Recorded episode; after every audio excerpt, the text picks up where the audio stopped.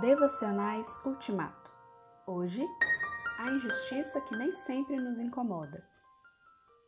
Você não dava água para as pessoas cansadas, nem comida aos que tinham fome.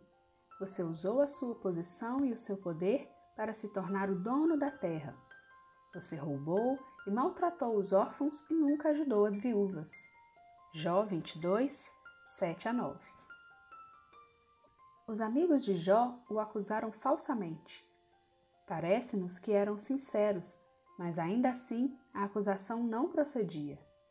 No entanto, se a acusação era falsa, o pressuposto a respeito daquilo que desagrada a Deus estava correto.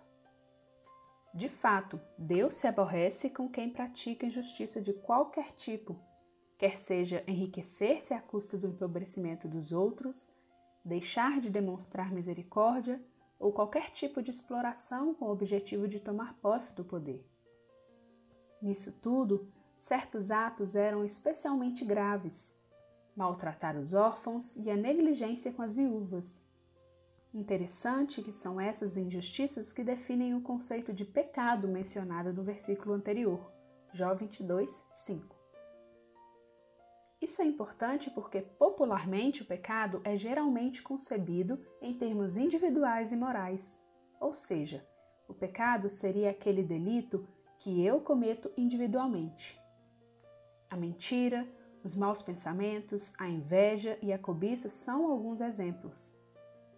Conquanto seja justo pensar nesses delitos como pecados, a definição dada por Elifaz enfatiza o mal que cometemos em relação ao nosso próximo, especialmente as injustiças ou negligências que prejudicam as pessoas socialmente vulneráveis.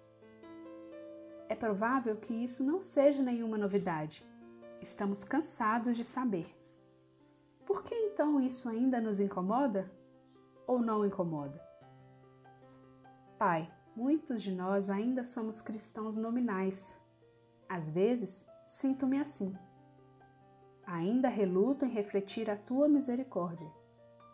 Sê misericordioso para comigo e grava no meu interior a fome e a sede pela tua justiça, e ajuda-me a demonstrá-las nos meus relacionamentos. Em nome de Jesus, amém.